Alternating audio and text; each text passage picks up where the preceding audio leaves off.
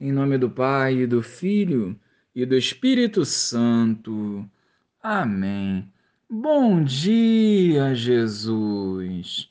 Preenche os nossos corações com a vossa paz e, pela força do Evangelho, fortaleça a nossa fé, nos impulsionando a darmos um testemunho coerente que edifique o teu reino. Amém.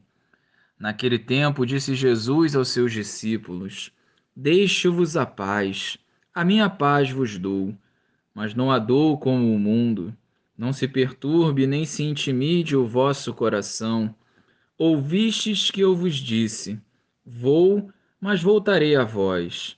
Se me amasseis, ficaríeis alegres, porque vou para o Pai, pois o Pai é maior do que eu. Disse-vos isto agora antes que aconteça, para que quando acontecer, vós acrediteis. Já não falarei muito convosco, pois o chefe deste mundo vem. Ele não tem poder sobre mim, mas, para que o mundo reconheça que eu amo o Pai, eu procedo conforme o Pai me ordenou. Louvado seja o nosso Senhor Jesus Cristo, para sempre seja louvado. Não perturbemos o nosso coração, pois conosco está Jesus.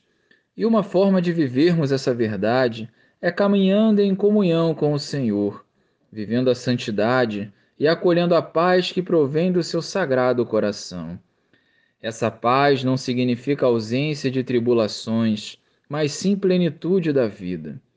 É possível combatermos e estarmos em paz. Uma das bem-aventuranças consagra aqueles que promovem a paz, por exemplo.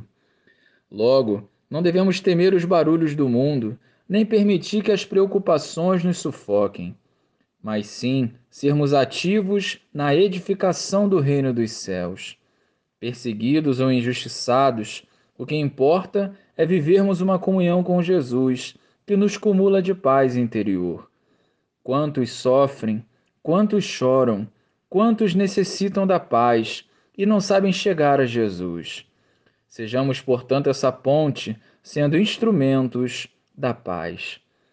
Glória ao Pai, ao Filho e ao Espírito Santo, como era no princípio, agora e sempre.